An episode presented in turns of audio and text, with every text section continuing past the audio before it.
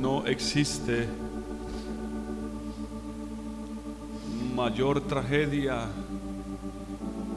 en el mundo que el pecado. Hoy en el mundo se habla de muchas tragedias. Se habla de muchas tragedias, tragedias en países donde están en guerra. Hablan de la tragedia del cambio climático, de la tragedia que está sucediendo en Venezuela. Tantas cosas son denominadas una tragedia y algunos se escandalizan solo por un momento y luego siguen sus vidas.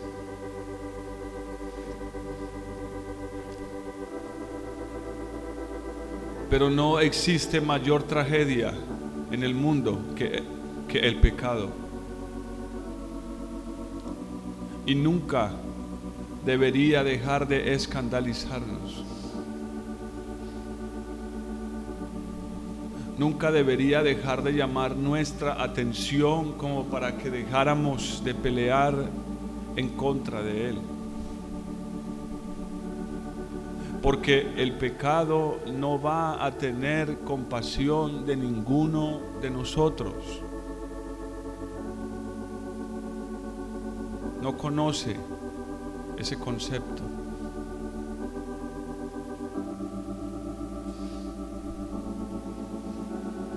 Terminamos diciendo el jueves pasado que tenemos una gran bendición y esa bendición es que nuestro Dios es un Padre. Que debido a ese espíritu que Él ha puesto en nosotros, tenemos la posibilidad, el privilegio de decirle, Padre, Padre, con la convicción de que Él va a escucharnos. Ojo, si estoy comportándome como uno de sus hijos. Porque allá afuera hay un montón de gente y aún adentro de la iglesia que le dice Padre, hasta se ponen más románticos y para mí irrespetuosos, papito Dios. Perdone, pero me molesta tanto esa expresión. Algunos puede que lo digan con mucha sinceridad, pero, pero, papito Dios. Algunos ni saben la diferencia, papito Jesús.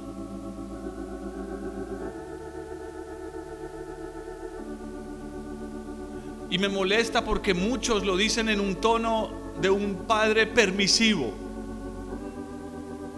Ese, ese tipo de padre que conocen como modelo aquí en la tierra que es permisivo. Ese papito que les permite hacer lo que ellos quieran sin consecuencias.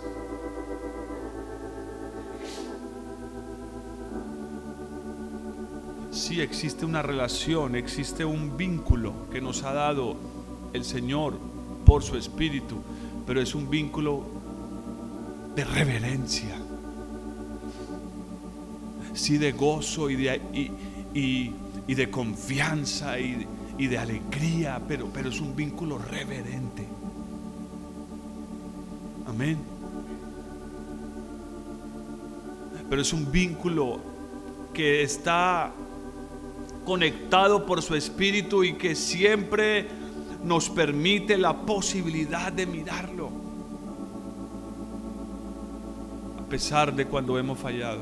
Ojo, otra vez, si es que en verdad nos estamos comportando como sus hijos. Terminamos viendo lo que dice Romanos 8.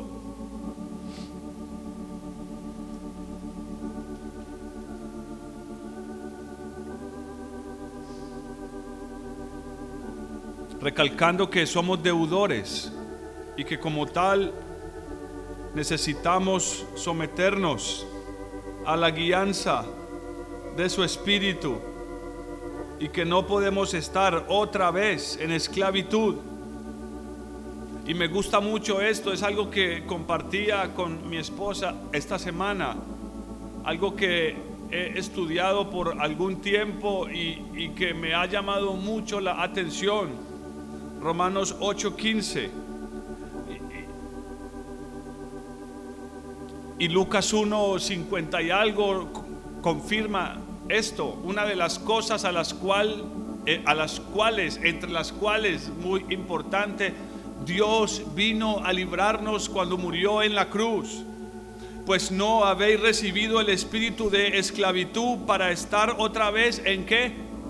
En temor. Hermanos, el temor es una de las peores cosas. Fruto del pecado. Fruto del pecado. ¿Por qué te escondes ahí, Adán? Tuve temor. Cuando escuché tu voz, tuve temor. Es una consecuencia del pecado, es parte del aguijón del pecado. Hebreos 2 dice que somos esclavos de la muerte, perdón, que somos esclavos del pecado por causa del temor a la muerte. Y Lucas 1 dice que el Salvador, Jesucristo, vino a librarnos para que le sirviéramos al Señor sin temor.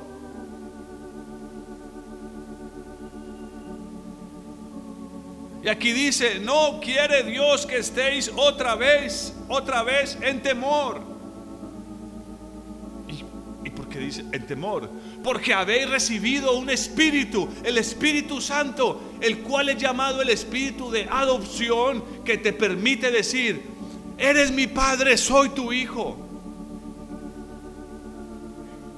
No, no bajo esa doctrina perversa, que corre como río sucio por medio de muchas iglesias. Ah, somos hijos del rey. Entonces lo puedo tener todo. Todo lo que yo quiera lo puedo tener. Y, y como otra vez, con una falsa idea de un padre del cual han tomado el modelo terrenal y carnal y han pensado que Dios es de la, de la misma manera. Y, que es un padre permisivo y que me da todo lo que quiero porque soy hijo de Dios. Olvidándose de los deberes, de las responsabilidades que implica ser hijo de Dios. Bueno, el propio hijo, el unigénito, el que fue engendrado por Dios, el Padre, aquí en la tierra nos mostró la responsabilidad de ser su hijo el grado de, de responsabilidad y lo importante y lo que significa ser su hijo. Pero dice, para que no estéis otra vez en temor, en temor. Porque es una de las cosas que más infunde el pecado.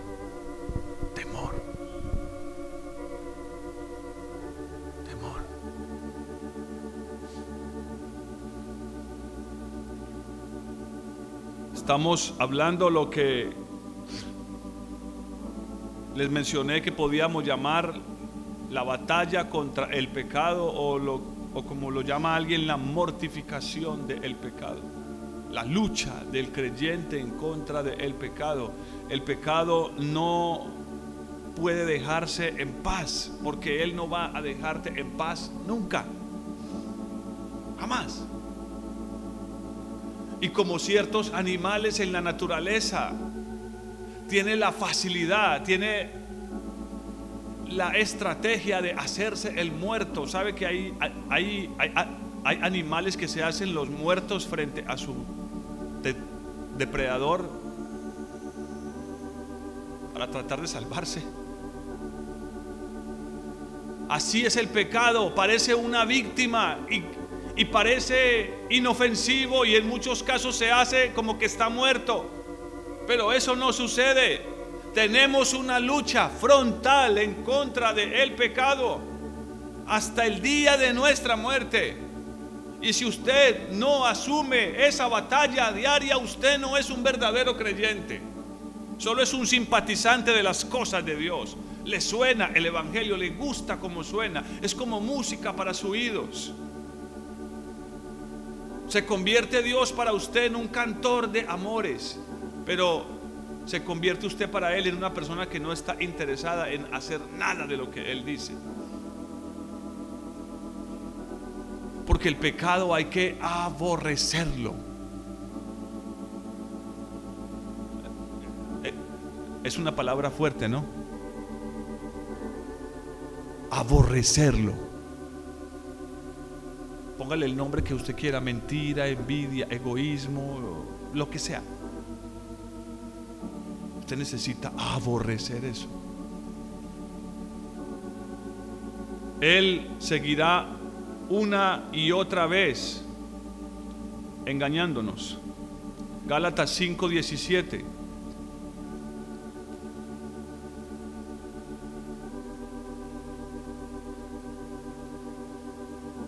Todo esto, para que no se les olvide, lo estamos apoyando en este versículo.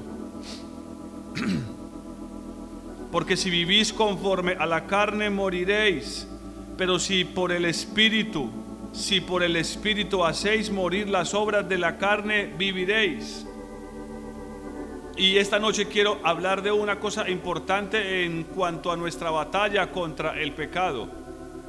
Porque cuando tu naturaleza y la mía, el versículo que acabo de leerles es Romanos 8:13, eh, en la batalla contra el pecado van a surgir ciertas cosas voy a decirlo de, esta manera, el pecado tiene sus estrategias. Y hablo de él como si fuese una persona porque detrás de ese pecado está Satanás, que sí es una persona muy interesada en ver cómo nos mantiene cómo mantiene envuelto al ser humano en el pecado totalmente y toda su vida, para que nunca conozca a Dios.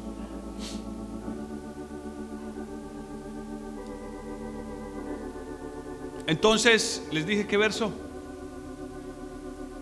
Gálatas 5, 17 dice, porque el deseo, el deseo de la carne es contra qué? El deseo de la carne es contra el espíritu. Espérenme, lo busco en esta versión.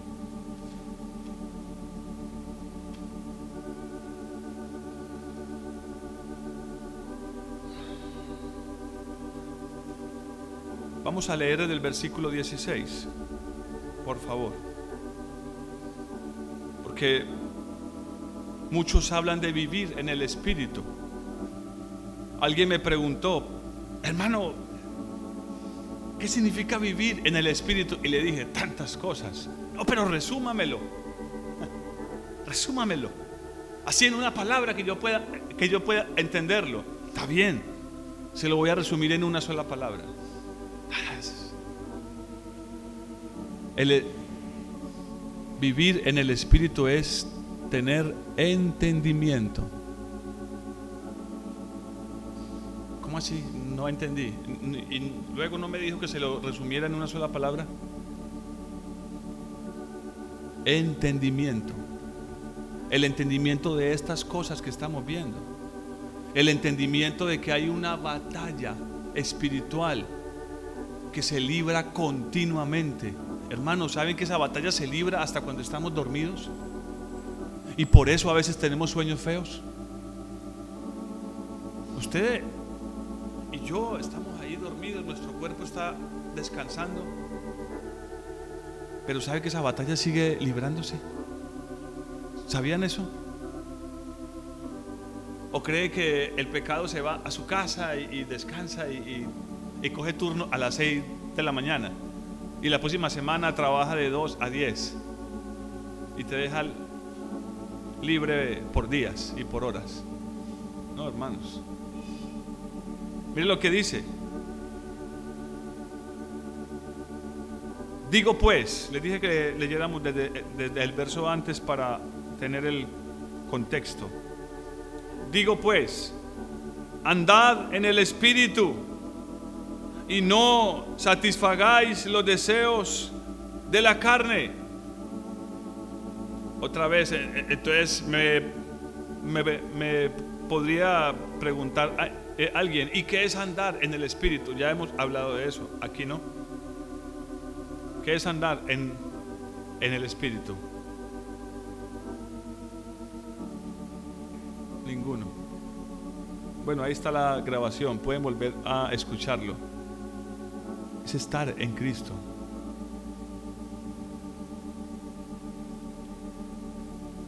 Una clave de eso es Galatas 2.20, pero sigamos aquí.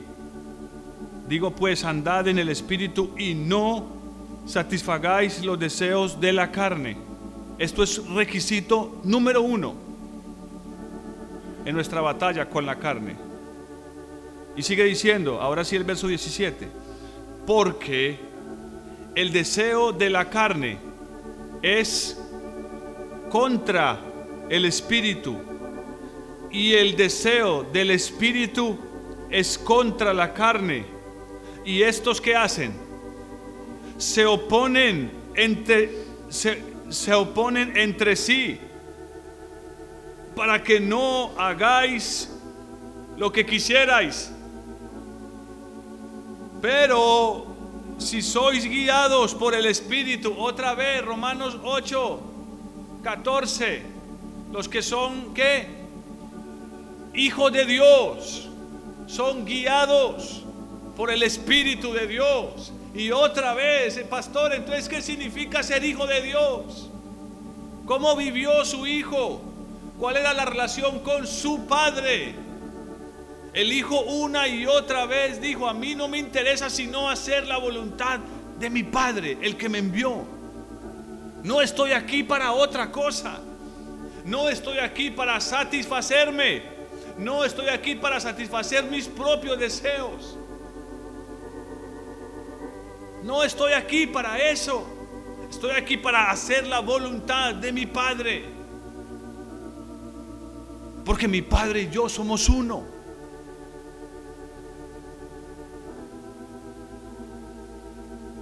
Hay una oposición, hermanos. Los deseos pecaminosos siempre van a estar tentándonos y guiándonos hacia el pecado. Así como el Espíritu está tratando de guiarnos a la voluntad de Dios, nuestros deseos de la carne, tus pensamientos, tus deseos, lo que quieres, lo que anhelas. Oh, yo cuando estaba joven decía, oh, pero qué bueno sería poder ser libre y, poder uno acostarse a la hora que quisiera y, y comer todo el dulce que uno quisiera y no tener que comerse esa sopa ni las verduras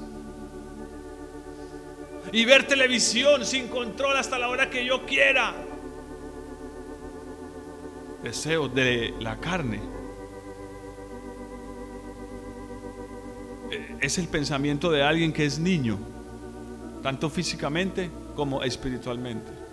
O yo puedo hacer esto y esto y esto sin consecuencias. Todo, hermanos, todo tiene consecuencias.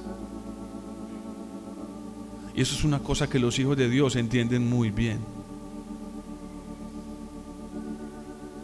Cuando Natán llegó delante de David y lo confrontó por su pecado, ¿sabe qué respondió David? He pecado, merezco la muerte. Él sabía cuál era la consecuencia. Sino que Dios tenía otros planes. hermanos, siempre va a tratar de persuadirnos, de seducirnos. El pecado no, no siempre viene de frente.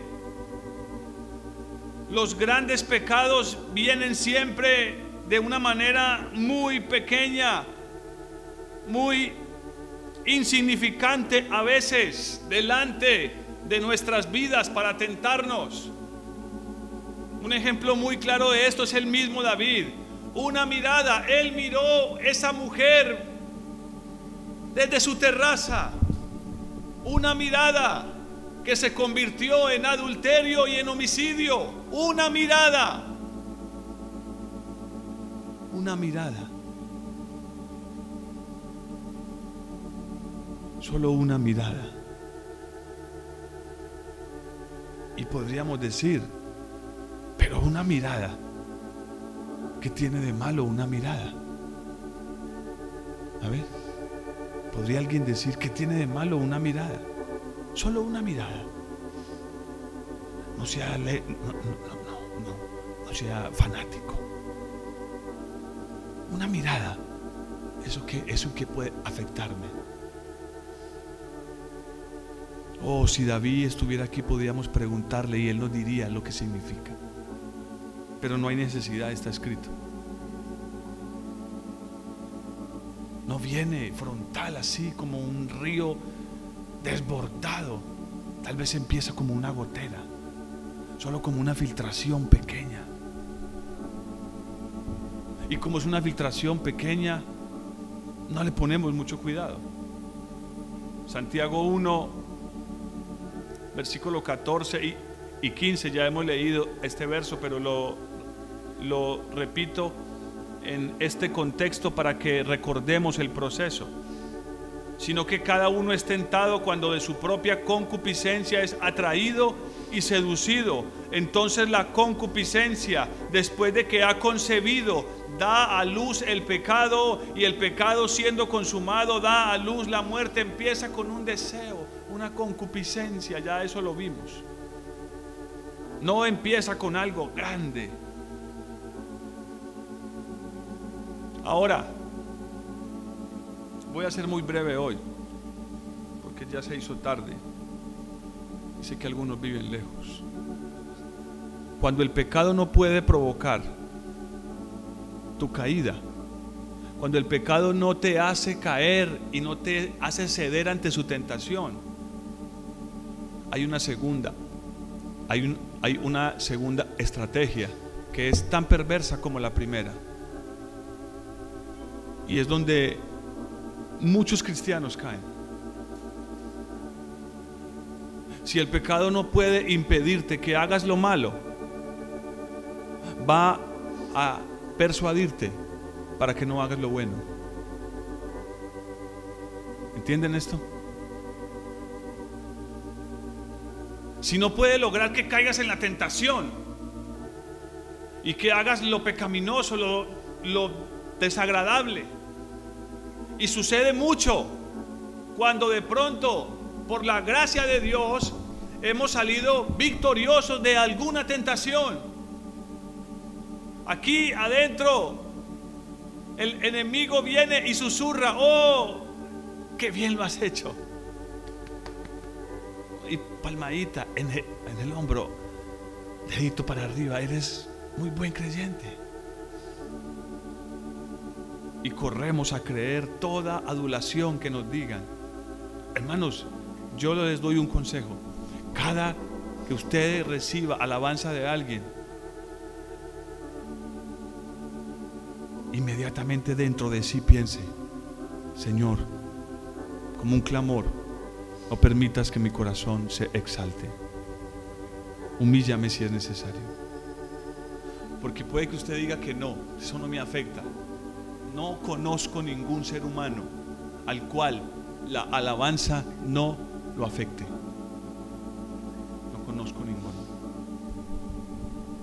Eso nos afecta a todos por igual. Y a veces es necesario hacerlo. Al que honra, honra. Amén. Pero adentro tengamos un clamor. Líbrame de lo que soy líbrame de lo que soy. Satanás va a susurrar esa voz para que sintamos confianza. Y pensamos que después de una batalla, ah, podemos descansar. No, hermanos, la batalla sigue, continúa. Porque el pecado no se va de vacaciones, lo repito otra vez así para que lo entendamos. Por eso es que la escritura y era que olvidé anotar este verso. En Santiago 4:17. Santiago 4:17. Después del libro de los Hebreos. Dice algo importantísimo. El que sabe, el que sabe hacer lo bueno y no lo hace, comete pecado. ¿Están escuchando eso? A veces no se trata de que, pero no he hecho nada malo. ¿De qué pecado puede Dios acusarme si no he hecho nada malo? A veces no se trata solo de eso. Se trata de entender que ahí está esa lucha, como dice Romanos 7:19. Yo sé que en, yo, yo sé que en mí, en mi carne, no mora el bien. Y el versículo 18 dice, porque no hago el bien que quiero. No hago el bien que quiero, sino el mal que no quiero. Eso hago. No hago el bien que quiero. Eso es pecado. ¿Están aquí? Hermano, cuando sabes que debes orar y no lo haces, ¿qué está sucediendo? Estás en pecado. Recuerden que pecado no es solo hacer cosas muy malas, es no dar en el blanco. Cuando sabes que tienes que leer las escrituras y no lo haces, porque estás confiando más en tu carne, en tu sabiduría, estamos en pecado.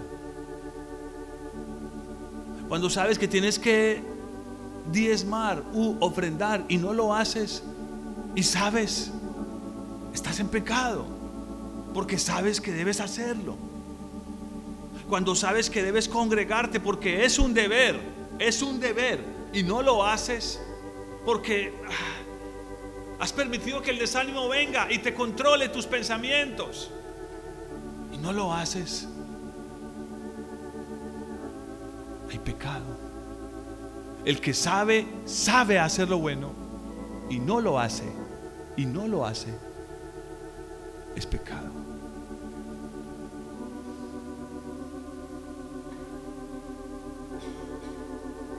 El domingo les dije acerca de lo bueno que Dios pide de nosotros. ¿Qué es lo bueno? ¿Qué es ser bueno? que recuerdan que ponían a los buenos en un lado y los malos en otro, los sacaban de, de la red, buenos a un lado, malos para el otro. Los escogían. ¿Qué es ser bueno delante de Dios? Hay un verso que no lo leí, pero lo voy a leer hoy. Miqueas 6:8. Es uno de mis versos favoritos, es uno de los versos que más recuerdo desde que soy joven. Miqueas 6:8 dice, "Hombre, él te ha declarado Dios. Él te ha declarado lo que es bueno. ¿Y qué es lo que pide Jehová de ti?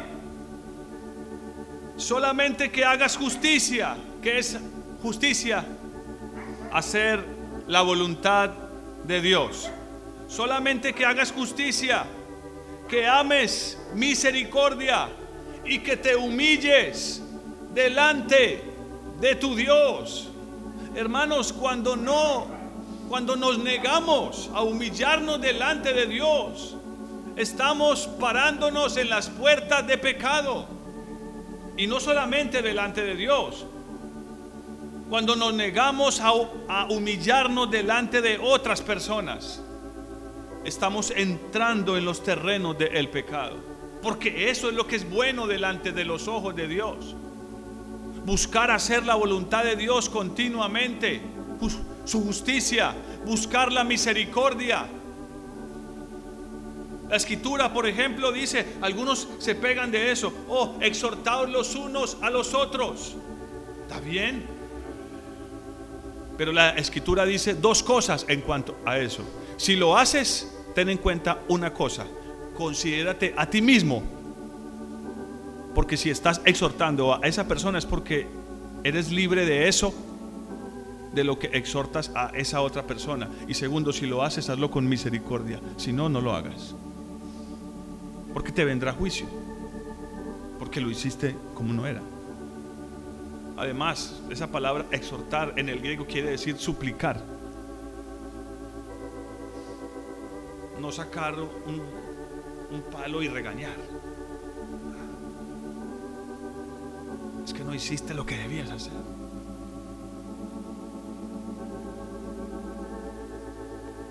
Él nos ha declarado lo que es bueno. A Caín se lo dijeron. Oh, si hicieras lo bueno, Caín, serías como Y, la escritura lo deja muy claro. Humillaos delante de Dios, estoy en Santiago 4:10. Humillaos delante de Dios y Él os exaltará. ¿Qué le estaba pidiendo Dios a Caín? Hermanos, en este mensaje, para que no vayamos muy lejos, hay muchos versículos, pero muchísimos, pero yo creo que vamos a poder quedar entendidos con esto. Y no vayan a tomar a mal mis palabras. Debemos orar, ayunar, leer su palabra. Amén. Son cosas que necesitamos eh, hacer continuamente como parte de nuestra comunión con Dios y de nuestra lucha con, con, con el pecado. Pero escuchen esto, el arma más poderosa en contra del pecado es humillarse. ¿Están escuchándome?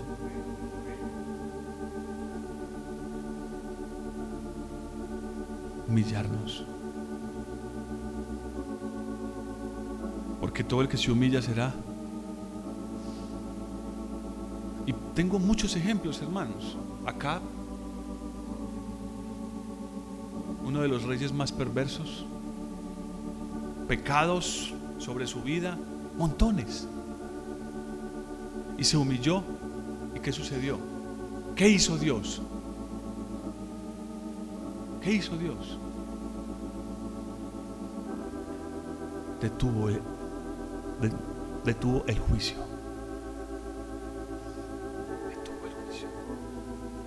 David merecía la muerte y se, y, se humilló y Dios lo perdonó. Sí hubo consecuencias, claro, pero Dios lo perdonó porque él debió haber muerto. Él debió morir. ¿Por qué a algunos sus oraciones y sus ayunos y su lectura de la palabra no les ayuda para nada? No les ayuda, no les contribuye en nada porque no están dispuestos a humillarse. Algunos sí, delante de Dios me humillo todo lo que pero delante de otros. No, la escritura dice, haya en vosotros este mismo sentir que hubo en Cristo Jesús, el cual se humilló, ay sí, delante de Dios, no, delante de Dios y de los hombres, al punto que se hizo esclavo de los hombres.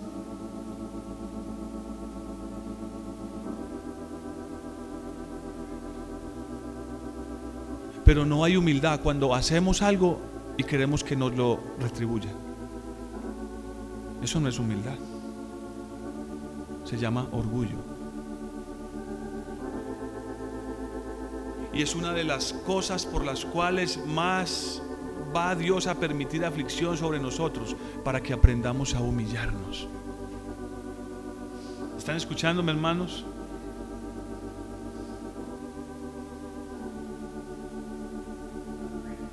Perdónenme, yo conozco, y no estoy diciendo que esto no es bueno, yo conozco gente que ayuna más que otros, lee la Biblia más que otros, son más devotos que otros, pero en cuanto a su carácter están allá, elevadísimos, en tronos de altura, porque no son capaces de humillarse ni delante de su esposa, ni delante de su esposo, ni delante de sus padres, ni delante de sus hijos, ni delante de nadie. Son reyes en su corazón, son gobernantes en sus corazones. Humillarse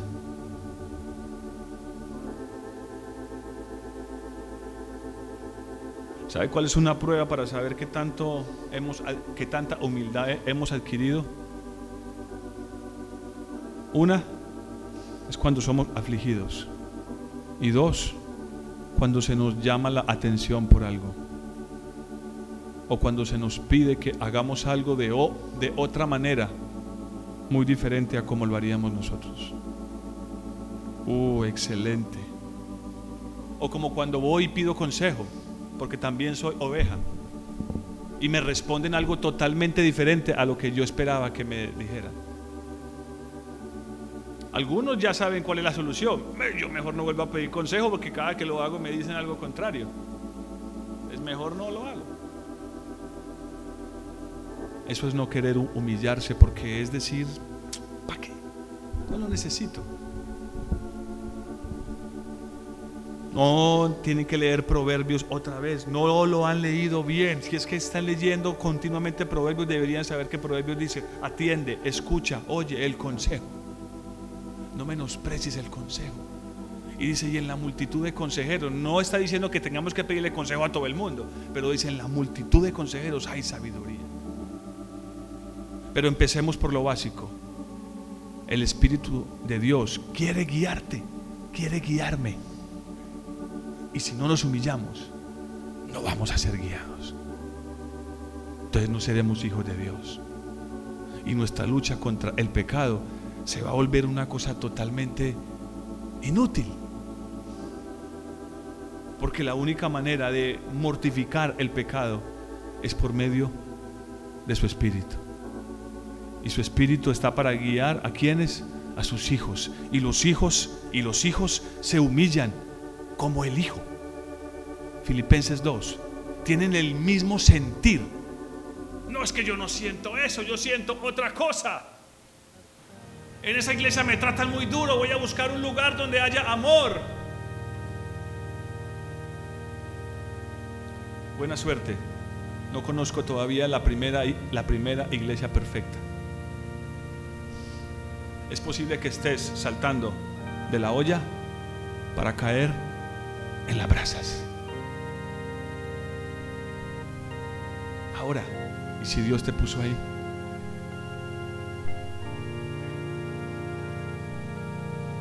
Sería una injusticia tratar de salirme del lugar donde Dios me puso. Miren, ah, muy fácil para ustedes decirlo porque usted es el pastor. no, no siempre, no siempre he sido pastor de mis años de cristiano, que son como 30, solo llevo 16 como pastor. Durante mucho tiempo he tenido personas sobre mí. Oh hermanos, yo tengo historias, he contado algunas.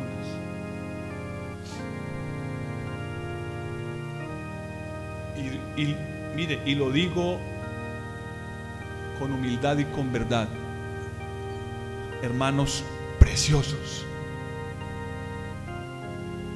pero que Dios usó para cabalgar sobre mi cabeza y para ver si yo estaba dispuesto a humillarme.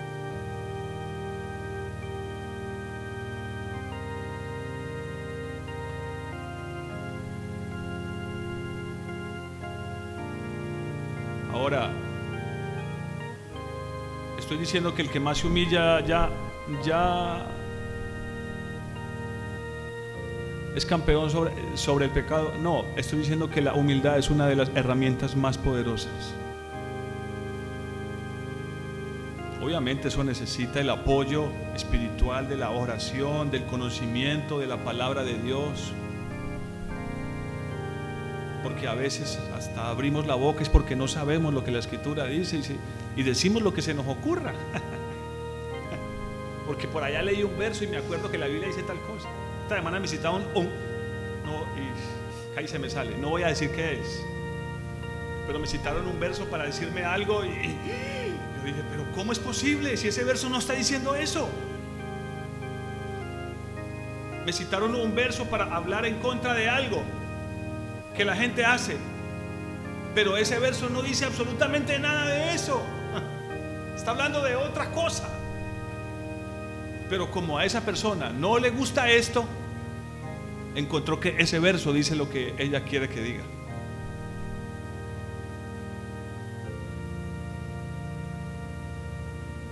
Es orgullo. Es una falta de humildad. Porque cuando no hay, no hay humildad, ¿sabe qué es lo más seguro? Escuchen esto, hermanos, y ya no los voy a tardar más. Pero esto es algo que he aprendido con mucho dolor. Y espero que ustedes no tengan que aprenderlo con dolor. Cuando uno no está dispuesto a humillarse, uno va a encontrar que la palabra siempre va a decir lo que uno quiere que diga. Pero el problema es después. Porque Dios no va a permitir que su palabra sea tergiversada. Y Él va a tener que venir y enderezar lo que hemos torcido. Y eso es bastante doloroso. Aparte de que es como si nos hiciera darle vueltas a un monte, cuando Dios quiere que vayamos en línea recta. ¿Sabían eso?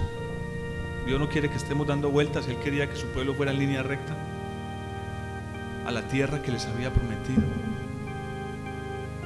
Eh, no pierdan de vista esto no solo es evitar la tentación y pelear en contra de ella. Muy bueno eso, es importante. Pero la otra estrategia del pecado es que te hará pensar que no tienes que hacer lo bueno, que no lo hagas, que descuides lo que es bueno, que dejes de hacer lo que es correcto, porque eso también es pecado. Y es un pecado que, pues, es muy fácil pasar por alto. Amén. Es muy fácil pasar por alto, pero quien sabe hacer lo bueno y no lo hace, se le cuenta como pecado. Pongámonos en pie.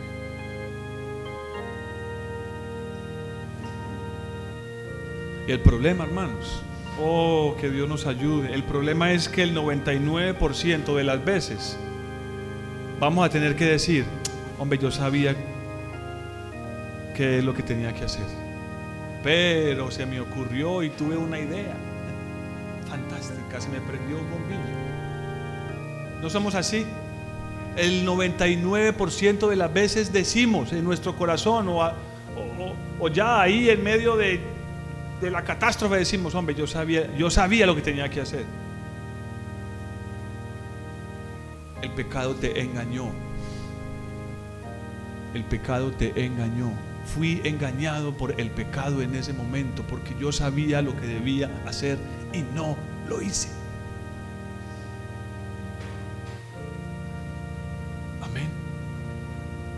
Ayúdanos, mi Señor. Abre nuestros ojos. Danos entendimiento porque andar en el Espíritu no es andar a ciegas, no es ahí tantear, adivinar no es tener, es tener el entendimiento de hacia dónde va el Espíritu, porque el Espíritu es como un viento que viene de un lugar que no sé y va a un lugar que no sé. Y necesito el entendimiento para saber hacia dónde me está llevando el Señor. Y poder humillarme y poder hacer justicia y poder hacer misericordia si es necesario. Señor, durante años equivocadamente pedí gracia para humillarme. Pero no necesito gracia para humillarme, Señor, porque tú, tu palabra dice lo contrario, tú le das gracia al que se humilla. Humillarnos es nuestra decisión, Señor. Y si la tomamos por la influencia de tu Espíritu Santo, Señor, pero aún el mayor de los pecadores sobre la faz de la tierra hoy, en este momento y en esta hora, tiene la facultad de humillarse delante de Dios. Y si no lo hace es porque no quiere. Haznos entender que todo el que se humilla será exaltado, Señor. Exaltado. Y seguramente, Señor, le será concedido un lugar a tu lado, Señor. Lo sentarás a tu lado, mi Señor. Porque a tu lado solo hay espacio para los humildes, mi Señor. ¿Cuántas veces el pecado nos ha derrotado? Básicamente por no haber sido humildes. Tu palabra lo dice en muchas en muchos versos y de muchas maneras, como lo dice Proverbios. Haznos entender un verso como ese. Antes de la caída está la soberbia.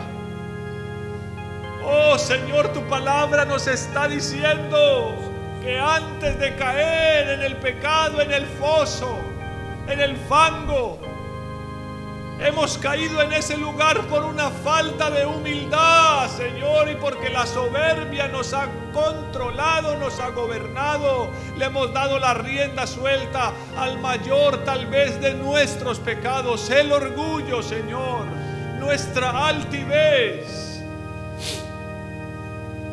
Ten misericordia de nosotros, danos entendimiento porque es lo que significa caminar en el Espíritu, Señor. Tú no quieres que andemos sin entendimiento, Señor.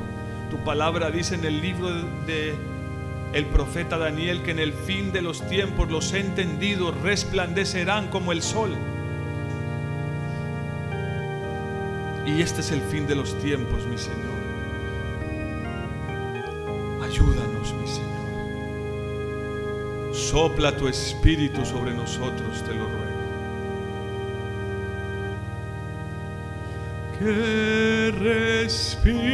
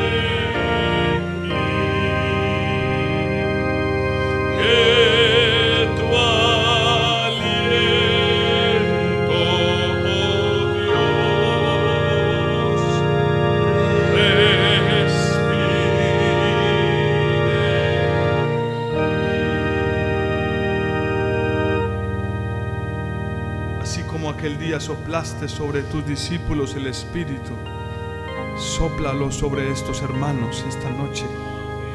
Sopla, Señor. Sopla tu espíritu para que den la vuelta y digan, no, ahora comprendo lo que sucede es que Dios está tratándome. O ahora entiendo que Dios está probándome. O ahora entiendo que Dios está permitiendo esto en mi vida para llevarme a un lugar más alto. O ahora comprendo que esto está pasando porque yo no hice lo que era correcto. Danos entendimiento, Señor, por tu espíritu. Señor. Ahora entiendo que estas cosas que me han estado pasando es Dios llamándome a una comunión más íntima con Él. Ahora comprendo que estas cosas que Dios ha permitido en mi vida las está permitiendo para llevarme a una intimidad nueva con Él. Oh Señor, porque los de limpio corazón verán a Dios y de ellos es el reino de los cielos. Gracias. Gracias, Señor. Gracias. En el nombre de Jesús.